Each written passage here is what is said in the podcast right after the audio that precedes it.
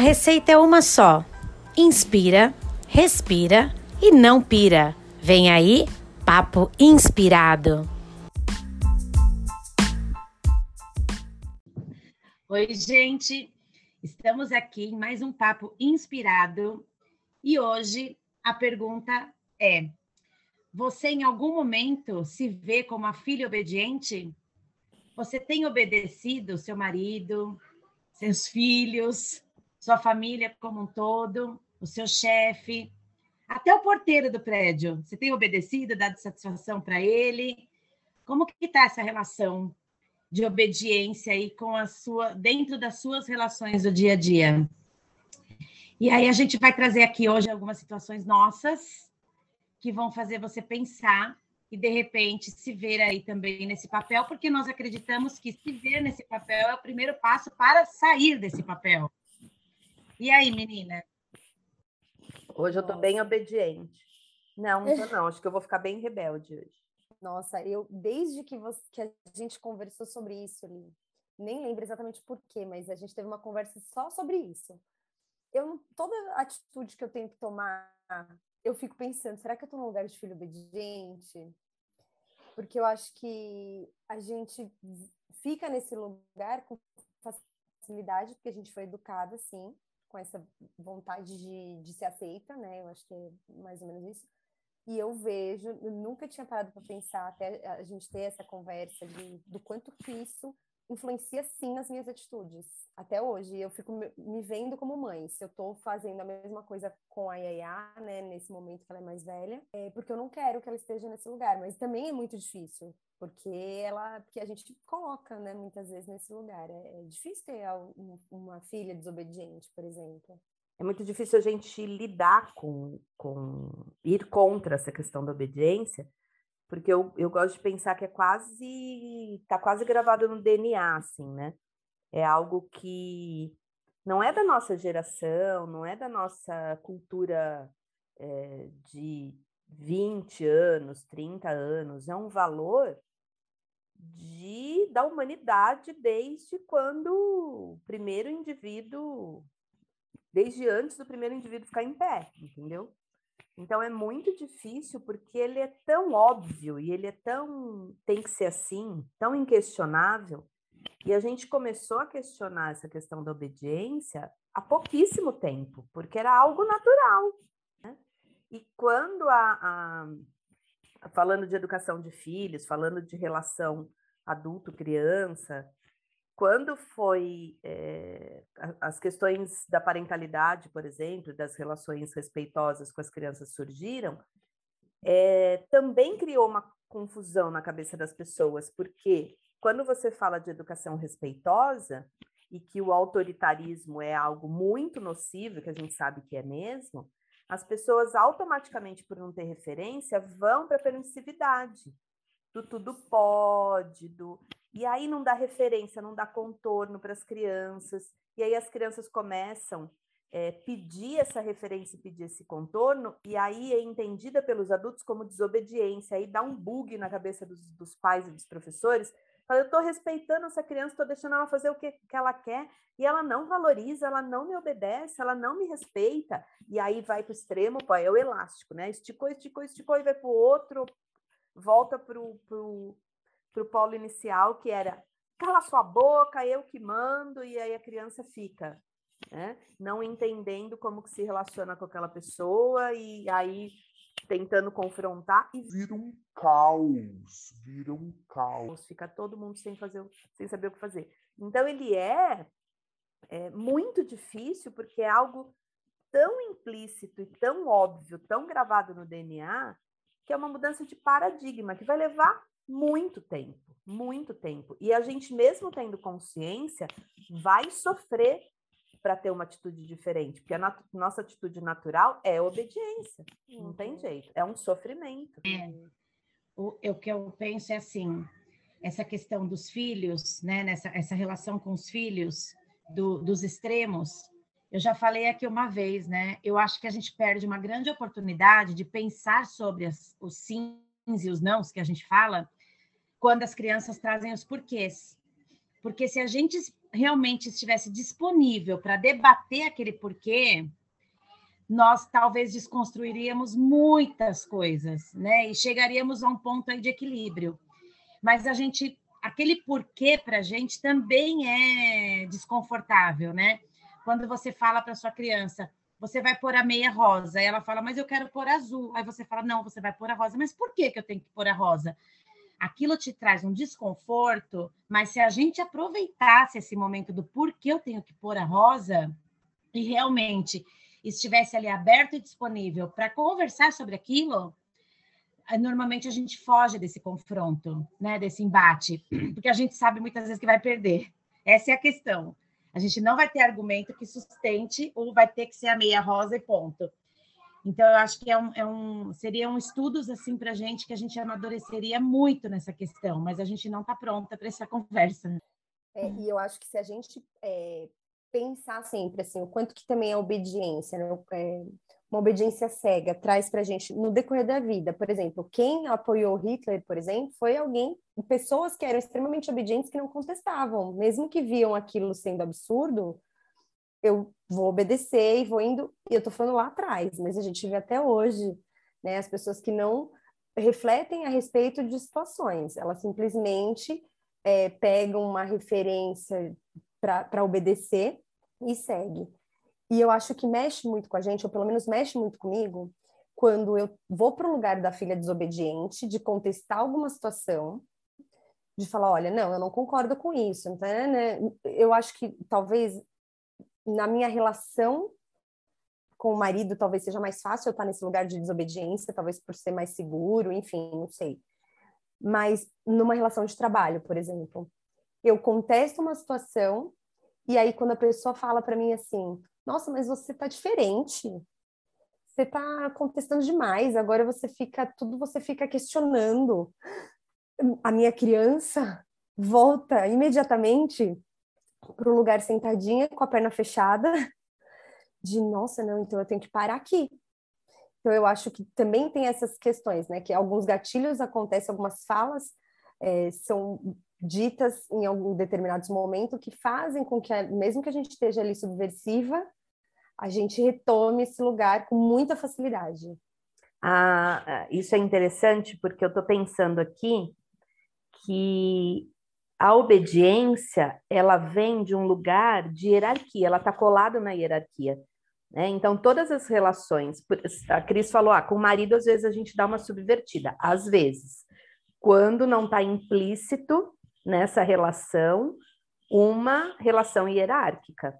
Quando a gente ainda não, quando a gente já descolou, que é difícil pra cacete, a gente descolar do homem provedor, o homem que dita as regras, a mulher que organiza, que faz todo o resto, aquele padrão patriarcal de sempre que a gente ainda está contaminado, não adianta. Você pode ler todos os livros sobre feminismo, ter, se a gente não tomar cuidado, a gente cai nesse lugar de novo, porque é tudo muito recente. Então, todas as relações que são hierárquicas, então a relação entre adulto e criança, seja na escola, seja na, na família, a relação chefe-subordinado, é, todas as relações hierárquicas, ela tem a obediência como valor máximo. Então, o manda quem pode, obedece quem tem juízo, está diretamente ligado à obediência. E nessa relação hierárquica, está subentendido que se, é, se não estão me obedecendo, automaticamente eu estou obedecendo porque só tem duas posições, o que manda e o que obedece. Então, se eu não estou mandando, ou seja, se eu mando e não sou obedecido, a, a outra pessoa está mandando em mim, está me controlando, está fazendo com que eu obedeça. E aí isso é, acorda uma sensação de perigo, de alerta, que vai lá, é, todos, os, todos os sistemas é, envolvidos na, na na luta, na fuga, na, nessa questão de dar conta do perigo, entram em alerta. E a gente faz o quê? A gente luta, a gente quer resgatar o lugar de quem manda. Então, é uma, é uma discussão extremamente emocional. Você fica o tempo todo querendo resgatar. Não, você vai me obedecer sim. Na tua cabeça você já entendeu que não faz, não tem nenhum problema se a criança for de meia rosa ou de meia azul, não faz nenhuma diferença. Você já entendeu isso, mas a partir do momento que você coloca esse propósito, fala para a criança, você vai de meia rosa.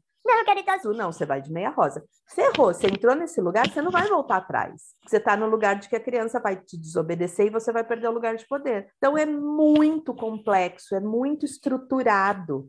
Vai num lugar é, muito emocional, num lugar muito ancestral que a gente perde o controle. Então é muito complicado. Isso. E essa questão da, da, de como nós somos educadas, né, para ser boazinha, obediente, para não fazer feio na frente das pessoas. Então, olha, você tá, olha o escândalo que você está fazendo, que as pessoas vão falar de você. Olha, as pessoas estão olhando para você.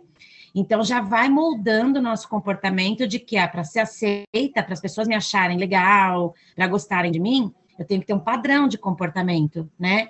E por mais desconstruído que isso seja, por mais que a gente ali, com 40 e poucos anos, fale, eu quero que se dane o que as pessoas pensam de mim, na prática, não é assim. Você continua querendo ser aceita, querendo ser querida, e você vai se moldando nos diferentes espaços de convívio de uma forma que, você, que a gente tem aquele radar, né? Então, aqui eu tenho que me comportar desse jeito. Ali a gente vai até rompendo por algumas coisas mas lá no fundo a gente continua sendo essa filha obediente. E quando também a gente tem no nosso convívio alguém que chutou o balde, que falou: Eu quero que se dane, eu vou ser o que eu quiser, aquela pessoa também traz desconforto para a gente. Eu estou pensando aqui em algumas pessoas, e aí essas pessoas também trazem. E aí eu acho que elas trazem desconforto em dois sentidos. Primeiro, porque eu queria ser como ela e não consigo, porque eu queria realmente não me importar com o que as pessoas pensam, falam, porque ela consegue dizer: não vou participar dessa reunião, ela é fora do meu horário de trabalho e eu não vou fazer.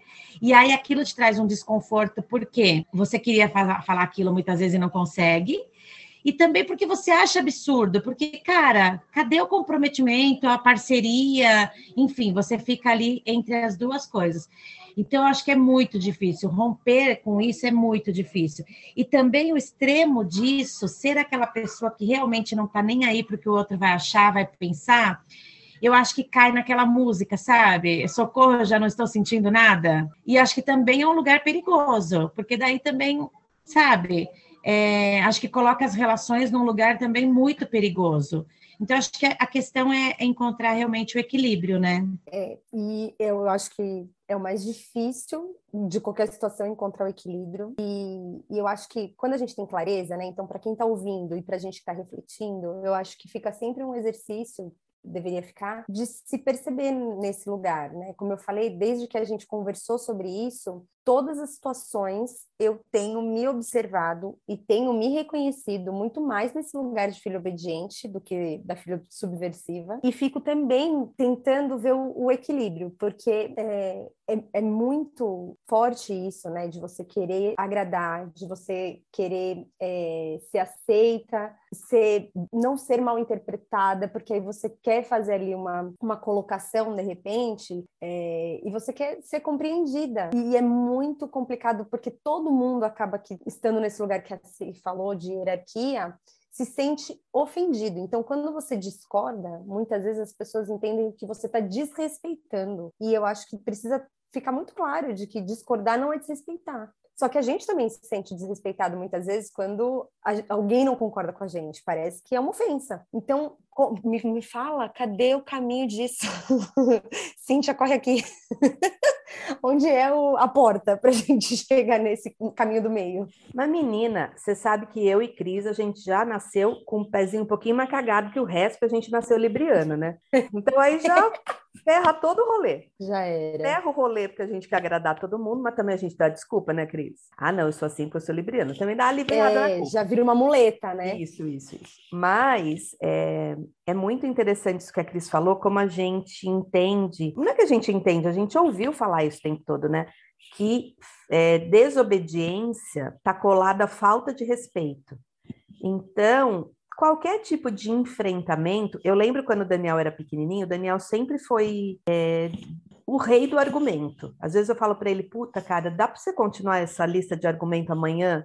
às oito, porque passou das 22 eu não te acompanho mais. Ele sempre argumentou desde quando ele começou a falar, um ano e meio de idade. Ele começou já no tom argumentativo. Eu lembro dele pequenininho, assim, com uns quatro, cinco, seis anos. Mas, mãe, mas por quê? Mas, mãe, isso não faz sentido. Mas, mãe, eu não quero. Mas por que, que não pode ser assim? Mas por que, que não pode ser assim? E outros adultos em volta, amigos, fala assim: Menino, respeita a sua mãe. Olha o que você está fazendo, ai, ai, ai. E eu morria de vergonha. Já cheguei a botar o Daniel de castigo, já porque a gente vai para esse lugar. Porque, na verdade, a Brené Brown está coberta de razão.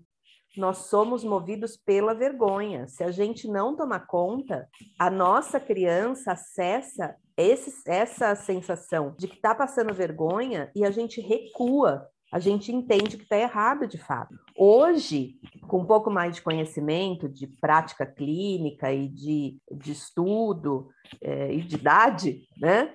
Tipo assim, é, talvez eu teria uma outra resposta para essas pessoas, tipo, tá bom, Daniel, a gente vai lá no teu quarto que eu já vou lá conversar com você e dizer para as pessoas, não, ele não está me desobedecendo, né? Ele está só argumentando, tá tudo certo, tá tranquilo, pode deixar que eu dou conta. Né? Naquela época eu ficava envergonhadíssima. Então eu acho que, para mim, o que funciona, o que funciona é resgatar o que é respeito, porque respeito é respeitar como o outro funciona, é respeitar o que ele traz de informação, entender entender que se ele não está me ofendendo, se ele não está é, sendo violento verbalmente, psicologicamente, se ele está simplesmente trazendo um ponto de vista, mesmo que eu não concorde, eu vou considerar. Na relação com os filhos, é aquela medida do, claro, tem coisas que a gente vai ter que decidir, né? Então, mas eu vou dizer para ele, olha, isso daqui é inegociável, isso daqui a gente vai fazer. Por exemplo, você não vai comer três pacotes de bolacha, você vai passar mal. Não, mas mãe, é uma delícia. Não, não tem. Eu entendo todos os seus, seus argumentos, mas isso não é possível. Ponto. Mas o fato dele ficar cinco minutos tentando me convencer de que ele pode jantar três pacotes de bolacha, não é. Ele não está me desobedecendo, ele não está me desrespeitando. É um direito dele. Então, entender que os outros têm esse direito, eu, te, eu fico sempre nesse exercício, de que é um direito do outro discordar de mim, é um direito do outro dizer que não tá bom aquilo, que a minha atitude não é legal. Isso, para mim, é respeito. Então, eu, eu tento o tempo todo descolar o conceito de respeito do conceito de obediência. Obediência é servidão, é o outro simplesmente você dá uma ordem, ele obedece, ele executa sem abrir a boca, sem te encarar, sem argumentar minimamente. É isso que a gente entende como obediência, é servidão. Respeito é o outro poder existir na relação com você, mesmo sendo diferente de você, entendeu? Se você não se sentir, é, se ele não tiver sendo abusivo, violento, te atacando, ele simplesmente está existindo. Isso é respeito, mas é muito difícil da gente para esse lugar. Agora, vou jogar uma coisa aqui. Quando a gente se sente desobedecida nas relações que são mais difíceis de, de, de, de, ter o embate, que são as relações profissionais, com o chefe, nessas relações que pesa mais, que você tem um vínculo de trabalho, por exemplo, é, sendo comprometido, é, numa relação hierárquica, num casamento, num relacionamento, por exemplo, quando tem um parceiro que, que vem com essa postura da você tem que me obedecer, mesmo que não seja com esses nesses termos, a gente pega mais pesado com aqueles, a gente desconta essa servidão que a gente teve em relações com as relações mais, mais que a gente se coloca nesse lugar, por exemplo, nas relações com os filhos, com as crianças. Vocês acham que a gente tem essa faz essa compensação? Eu acho que até por uma talvez uma liberdade maior que a gente tenha com essas pessoas. É, você você sabe que de repente fácil num embate desse você perde seu emprego, mas você não perde seu marido ali no embate que nesse mesmo embate os vínculos são diferentes, existe mais afeto, é, existem outras coisas ali que permeiam. Então, eu acho que a tendência é a gente ter um pouquinho mais de liberdade com essas pessoas, no sentido de eu vou comprar essa briga. Né, brigas que talvez você não compraria numa relação de trabalho por pura e simples dependência. Eu acho, acho que tudo isso que vocês estão falando, como eu trabalhei muito tempo com a Cris, a Cris já me viu falando isso muitas vezes, né? Quando existia uma fala de que, assim, ah, a pessoa está reclamando, a pessoa está num time adversário, a pessoa está contra. E eu questionava assim, mas o que exatamente a pessoa falou? Ah, ela perguntou se aquilo era legal. Então, mas ela está perguntando, é, isso não é, ela não está num time adversário ela está defendendo o direito dela e que isso é normal, é, é, legítimo. Se eu vou assinar um documento, eu preciso saber onde eu estou amparada, o que, que aquele documento vai me trazer. E aí eu querer saber de todos os detalhes daquilo não é desrespeito. Então, acho que a Cris me viu fazer isso assim exaustivamente. Ah, mas a pessoa reclamou que vai. Mas espera aí. A pessoa reclamou, a pessoa perguntou. A pessoa só fez uma pergunta para entender o contexto. Então, é muito complicado isso, muito vem desse lugar do não tá confiando em mim, né? Pô, eu sou mais importante que ela. Se eu tô dizendo que é, é só ela assinar e ponto. Também é, tem isso, né? É a ideia do desrespeito mesmo, de que é, eu falei, eu sou a pessoa que manda, é, o, o pai, talvez, ou a mãe que, que é autoritário, e ela espera que as outras pessoas sejam a filha obediente, né? É muito doido isso, porque eu acho que é social, né, o negócio, porque não é uma pessoa, não sou eu, não é nós três aqui, é, é todo mundo. Se você olhar bem nas relações, todo mundo vai para esse lugar de filho obediente, né, toda mulher, principalmente, vai para esse lugar com muita facilidade. E a gente se sente culpada muitas vezes, de repente, de estar tá se colocando. Eu acho que é algo que a gente precisa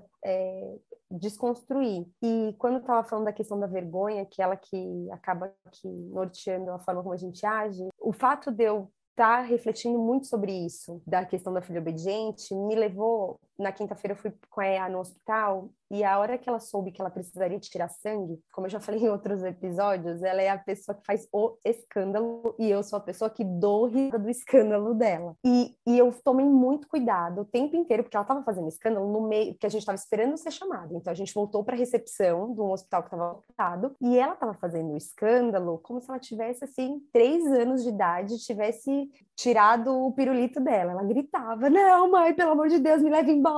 E eu rindo e falando para mim mesma, assim, eu não vou dizer para ela, olha, tá todo mundo olhando. Eu não vou dizer para ela, olha, não precisa fazer isso. Porque eu, eu, eu fico nesse lugar de pensando, não, se eu falar isso para ela, ela, nesse momento, pode influenciar em várias outras situações da vida dela. Só que é louco, porque você. É porque eu tô nesse movimento que eu tô fazendo isso e olhando com esse olhar. Mas não é sempre né? Muito dizer, olha que bonitinha ali, ó, tá quietinha, princesa, na fila do circo. A, a Maite estava tranquila e a menina da frente chorando, e a mãe da menina dizendo: Olha, ela, como ela tá tranquila. Eu acho que é uma coisa não as pessoas falarem isso, né? Virou normal. Já gera uma comparação ali, né? Ah, sendo rival da outra, né? Porque a outra, mas aí é um outro podcast. É, e como tem que se comportar, Bom, né? Como é o ideal de comportamento. É quietinha, sim. aceitando tudo, bem perfeitinha. É. Agora, existe um outro, né? Quando eu falei do equilíbrio, é, para mim, o equilíbrio, ele é, é realmente o mais difícil de se encontrar, mas eu acho que a conversa, o diálogo, né, a, a, conversa no time certo, não no momento ali que talvez a coisa tenha acontecido, porque senão a gente corre um outro risco da gente sair do lugar da filha obediente ou nem sair, continuar nele, mas ir para o lugar da filha birrenta. Então aí eu fico de bico, aí eu fico puta, aí eu saio batendo porta, aí eu fico três dias sem falar com a pessoa. Então, isso para mim também é tão ruim quanto ser a filha obediente. Quando eu tenho esse comportamento, isso, para mim, é tão ruim quanto ter sido a filha obediente. Então, aconteceu uma situação em que eu queria fazer uma coisa, o Adriano é, foi contra, eu fui dormir, puta, falei, tudo bem, não vou, não vou, ok, porque também tem isso, tá bom, você não quer que eu vou? Então não vou, tá bom. Mas eu fui dormir puta da vida. Eu, Aí, eu vou te obedecer, eu vou te obedecer, mas eu vou fazer birra. É, eu vou te obedecer. Mas eu não quero olhar na sua cara. E aí fica aqueles dias, aquele. Parece que o botão da Terceira Guerra Mundial vai, vai ser apertado a qualquer momento. Isso, para mim, é um lugar tão ruim, mas tão desconfortável.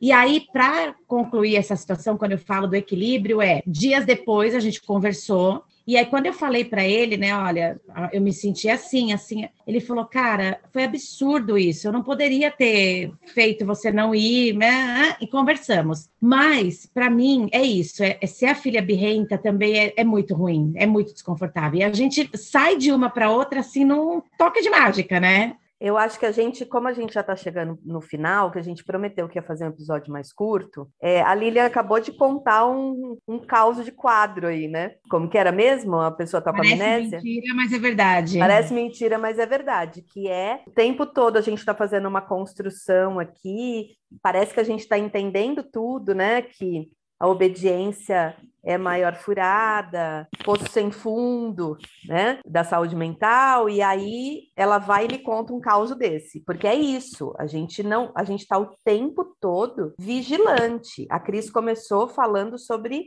a importância da observação, é o tempo todo a gente entendendo onde a gente está. E eu vou contar o meu caso, aí a Cris conta o caso dela, a gente vai encerrando, e aí tem um monte de coisa para a gente falar ainda, como a questão da, das relações afetivas entre homens e mulheres, entre casais, né, entre homens e mulheres, mulheres e mulheres, homens e homens, que a gente pode fazer num outro momento. Mas eu me lembrei de uma situação recente, faz pouco tempo. Daniel, meu filho, 14 anos de idade, o auge da adolescência. Um dia eu fui acordar ele para ir para a escola e falou: "Mãe, não tô querendo ir para a escola hoje". falei: "Não, vai. Aham, uhum, vai. Não, tem que ir". "Não, ai, mãe, não, não tem nada importante não, Daniel, você já faltou há 15, há 15 dias, você vai sim, levanta". E ele continuou na cama. Ele parou de argumentar ele continuou na cama, simplesmente. Eu tomei café, ué, Daniel não levantou, fui lá, ele dormindo. Daniel, não tô acreditando que você tá dormindo. Levanta dessa cama, você tem 10 minutos para se arrumar. Eu tô te esperando no carro. Levantou? Não, nem tchum, nem olhou pra minha cara. Não levantou. Eu precisava ir trabalhar, deu a hora dele para escola, ele não levantou, não tinha mais o que fazer. Eu fui embora, peguei minhas coisas e fui trabalhar. Era uma sexta-feira. Eu amarguei essa situação a sexta-feira inteira. Até que deu meio-dia, uma hora, eu liguei para o Guto e falei assim: o Daniel já acordou? Ele já. Falei, você acredita que ele fez isso comigo? Que ele não levantou? Que ele simplesmente virou e dormiu? Eu tô puta da vida, esse menino vai ver. Amanhã ele vai ficar sem computador o dia inteiro. E aí o Guto virou para mim e fez assim: Mas você acha que precisa dessa agressividade toda? Você não acha que dá para conversar, explicar para ele? É, por que, que, é tão importante um dia de aula? De repente, tudo bem, é uma obrigação dele, mas não dá para conversar e entender por que, que ele não foi, e dizer para ele que você se sentiu desrespeitado e tentar alinhar. Eu, uma menina, essa fala é minha lá no consultório, sou eu que falo isso para as mães. Como você está dizendo isso para mim? Porque eu fui para esse lugar, passei o dia inteiro puta porque ele me desobedeceu, porque ele me ignorou, porque ele me desrespeitou. E aquilo que eu construo com os meus pacientes, aquilo que eu faço orientação no CREAS diariamente para as mães que eu atendo, me pegou naquele lugar muito, muito, muito primitivo. E muito, muito, muito primitivo, quando eu digo, é que está tão incrustado na gente que a gente vai para esse lugar com muita facilidade. Ou seja, é isso, né? Ainda bem que eu fui trabalhar e só voltei às quatro da tarde, ter tempo de pensar e ficar meia hora conversando com a criança. Depois ele me deu argumentos ótimos, eu super entendi, me senti uma idiota, mas não falei para ele e deu tudo certo. E aí, Cristina, qual é a sua, a sua parada? E é engraçado, assim, que você vai contando e a gente vai vendo a cena acontecer. A minha parada não vai ser sobre minhas filhas, vai ser sobre o que eu, o, como eu agi como filha obediente por longos 24 anos. Parece doido, vai falar, como assim? Mas é, eu